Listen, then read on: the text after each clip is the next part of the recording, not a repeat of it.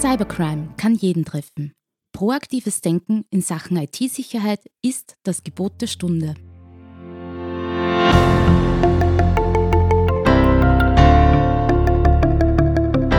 Im Antares Tech Talk, dem Podcast von IT-Profis für IT-Profis, beantworten unsere Experten und Partner die spannendsten Fragen rund um Netzwerk, IT-Sicherheit und Compliance und gewähren echte Insider-Einblicke.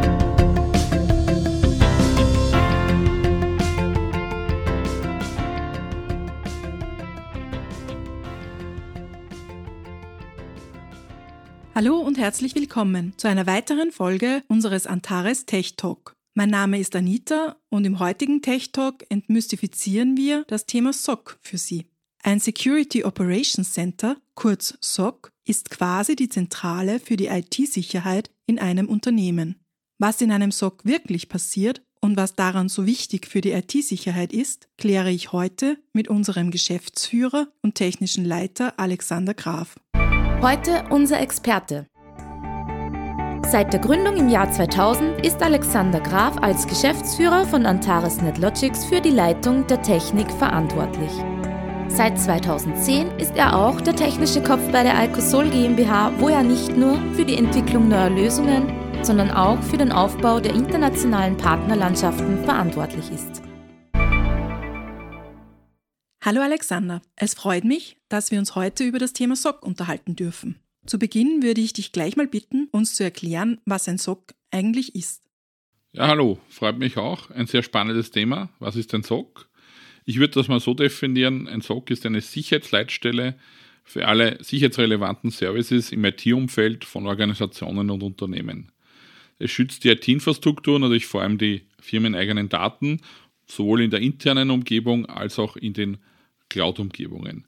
Ich würde sagen, es ist eine proaktive Überwachung, um Sicherheitsvorfälle zu vermeiden. Okay, und wie schaut dann der Aufbau eines SOC konkret aus? Ja, wir haben natürlich hier äh, mehrere Systeme, die wir benötigen. Zuerst müssen wir die Daten einmal sammeln. In der Kundeninfrastruktur, in der Cloud-Infrastruktur. Das heißt, wir brauchen eine Log-Datensammlung. Diese Daten werden dann an unser zentrales SOC im Rechenzentrum entsprechend übertragen. Hier werden die Daten nachbearbeitet, mit Informationen angereichert, zum Beispiel durch externe Security Feeds. Eine Anomalieerkennung wird durchgeführt um eben festzustellen, ob das eine äh, neue Bedrohung ist. Wir prüfen das Ganze noch gegen die sogenannte Mitre-Deck-Matrix. Die gibt die 14 Strategien vor, die Angreifer wählen. Und dann kann man auch sehr gut feststellen, in welchem Stadium sich der mögliche Angriff schon befindet. Natürlich haben wir auch eine Vielzahl an Security Feeds, die wir extern bekommen, stündlich und natürlich in die Logik integrieren. Wichtige Ergänzungsbestandteile sind natürlich dann auch zum Beispiel File Integrity Monitoring oder auch die Überwachung von Prozessen und Registries. Welche IT-Komponenten sollte man dann deiner Meinung nach in so ein SOC inkludieren? Im Idealfall natürlich möglichst alle. Wichtig sind natürlich die Netzwerkkomponenten, die Security- und Firewall-Komponenten, vor allem natürlich die Server, die ich schützen möchte, aber auch die Clients, die hier integriert werden sollen. Und wichtig ist, dass diese Daten dann eben zentral gesammelt werden, archiviert und nach Auffälligkeiten dann analysiert werden. Und von der Kundenseite, was ist da wichtig? Was sind die Voraussetzungen für einen SOC? Ja, es müssen die Systeme natürlich entsprechend konfiguriert werden, dass sie uns die Daten liefern, zum Beispiel bei Netzwerkkomponenten über das Syslog-Protokoll. Bei den Servern müssen die sogenannten Agents ausgerollt werden, die uns diese Daten liefern. Und das ist ganz wichtig, natürlich durchgängig. Es hilft nichts, wenn wir nur 90 Prozent äh, der Systeme überwachen und ein Risiko haben, dass 10 Prozent dann weiters angegriffen werden. Und es muss einem klar sein, dass wenn sich der Angreifer mal als Administrator getan hat und im Netz ist, dann auch für ein SOC sehr schwer greifbar ist. Daher müssen wir wirklich möglichst alles überwachen. Und eine sehr gute Ergänzung wäre auch eine Endpoint Detection and Response Lösung, weil die halt sehr in der Tiefe solche Angriffe feststellen kann. Macht ein 24-7-SOC in deinen Augen Sinn? Das ist immer ein bisschen abhängig von der Kundeninfrastruktur und den Verfügbarkeitswünschen. Aber natürlich auch von der Realität. Wenn die IT-Mannschaft selbst keine 24x7 Bereitschaft hat, dann wird es auch für das SOC schwierig, jemanden außerhalb der Normalarbeitszeit zu alarmieren. Erklär uns doch, wie ein SOC-Rollout in der Praxis abläuft. Gerne. Wir starten normalerweise mit der Bereitstellung unserer SOC-Plattform in unserem redundanten Rechenzentrum in Wien. Das können wir innerhalb von Stunden hochfahren, das ist vollautomatisiert. Dann stellen wir unsere virtuelle Log Appliance für den Kunden zur Verfügung, die dann in der Umgebung installiert wird. Wir stellen weiters die Agents vorgefertigt zur Verfügung und sogenannte Sysmon-Templates für die Prozess- und Registerüberwachung. Wir begleiten dann natürlich den Pilot-Rollout, passen dann die Sysmon- und Agent-Einstellungen bei Bedarf an, konfigurieren dann die Zentralkomponenten und beginnen dann mit dem Filtern. Sprich, wir filtern die False Positives aus. Nach einem Monat starten wir dann den ersten Test-Report, der dann gemeinsam optimiert wird. Was macht der Kunde? Er muss unterstützen, indem er den Rollout der Agents und der Sysmon-Templates vornimmt. Er muss seine Netzwerkkomponenten richtig konfigurieren und er muss uns eine Inventarliste bereitstellen über die Assets, die gerne im SOC-Service überwacht werden sollen. Und wie lange dauert so ein Rollout-Projekt erfahrungsgemäß in der Praxis? Das ist natürlich ein bisschen abhängig von der Größe der Kundeninfrastruktur. Der Basis-Rollout ist normalerweise innerhalb von Tagen erledigt, sofern die Agents auf Kundenseite entsprechend ausgerollt sind. Der erste Report ist eben nach einem Monat verfügbar und die Anomalieerkennung greift normalerweise nach circa zwei Monaten erstmalig, wenn die False Positives alle ausgefiltert sind. Kannst du uns auch sagen, wie der SOC-Betrieb im Alltag funktioniert? Der SOC arbeitet zum einen proaktiv und versucht Schwachstellen frühzeitig zu erkennen. Das heißt, dieses sogenannte Vulnerability Scanning und natürlich auch zu unterstützen, Inputs zu geben für die Beseitigung.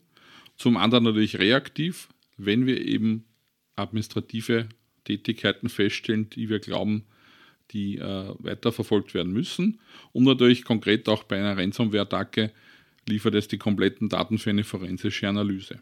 Zusätzlich wird dem Management natürlich ein Monatsreport geliefert mit einem Wasserstand sozusagen, wie geht es denn der aktuellen Security, wie verbessert sich das Ganze, wie ändert sich die Bedrohungslage oder die Ausgangslage.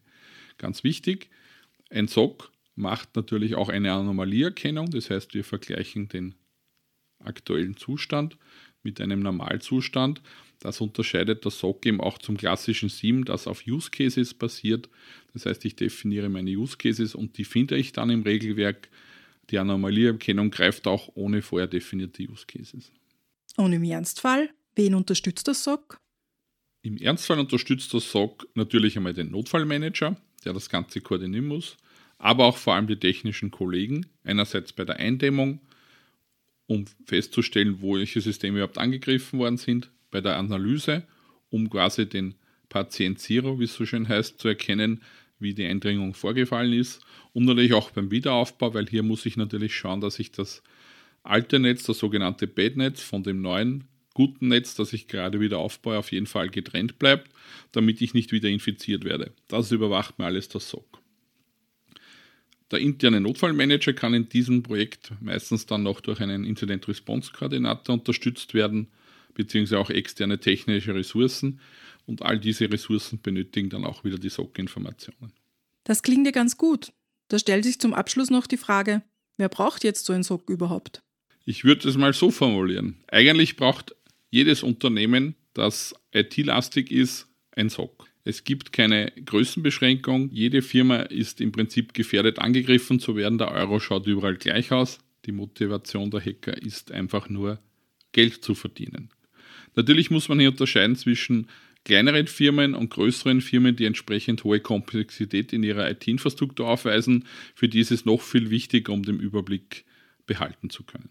Vielen Dank, Alexander, für deine Zeit und die Erklärungen zum Security Operations Center.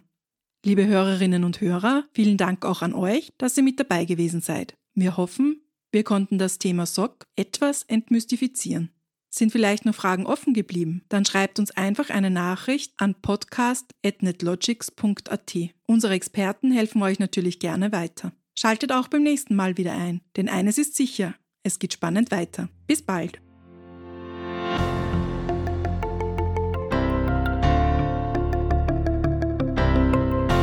Antares NetLogics ist ein führender österreichischer Dienstleister für IT-Sicherheit, kritische Infrastrukturen und Managed Services. Hochverfügbarkeit, Sicherheit und Betriebskontinuität sind für Sie ein Thema? Wir führen Sie mit 20 Jahren Erfahrung auf den richtigen Weg